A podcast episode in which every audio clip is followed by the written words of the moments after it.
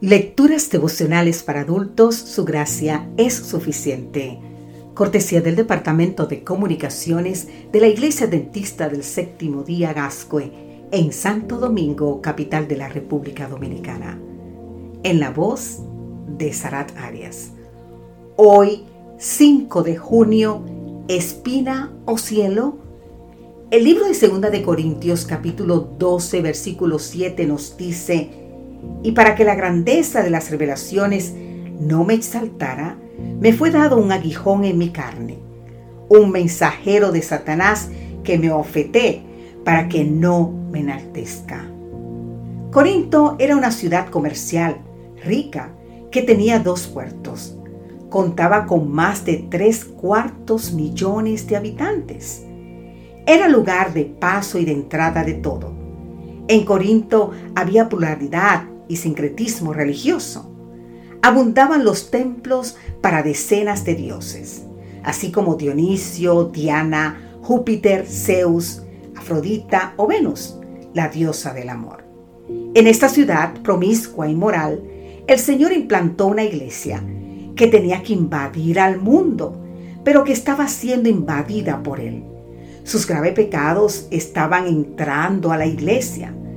Pablo quiere traer la iglesia plenamente a Cristo y su palabra.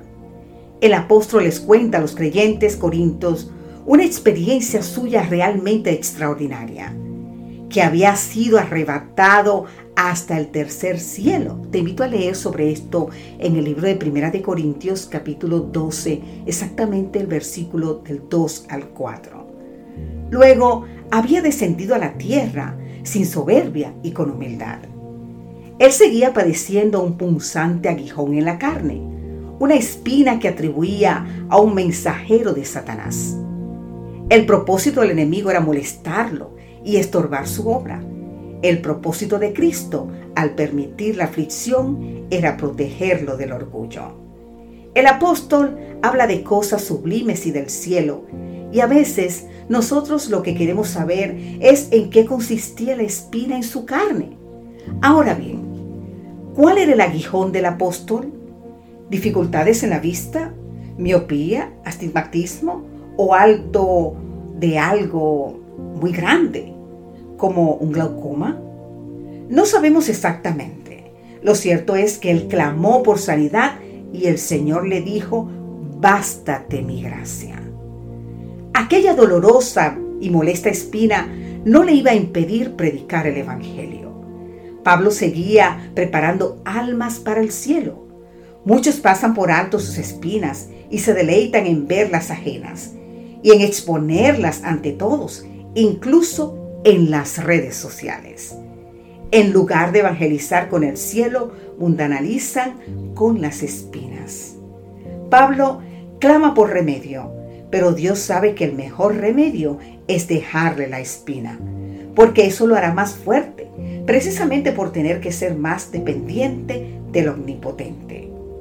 No hay lugar en Pablo para criticar, él tiene que predicar. No hay lugar para el murmurar, él tiene que adorar. El Señor no le sacó la espina, pero lo llenó de su gracia. Y eso era más que suficiente para Pablo.